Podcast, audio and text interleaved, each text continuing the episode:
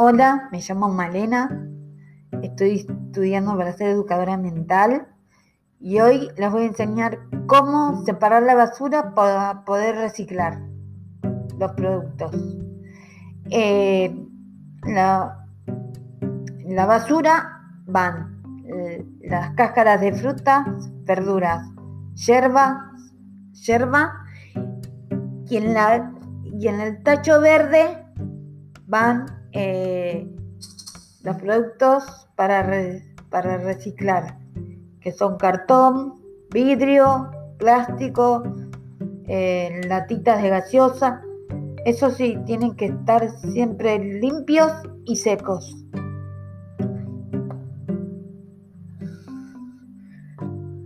Les mando un beso grande y nos vemos el viernes que viene.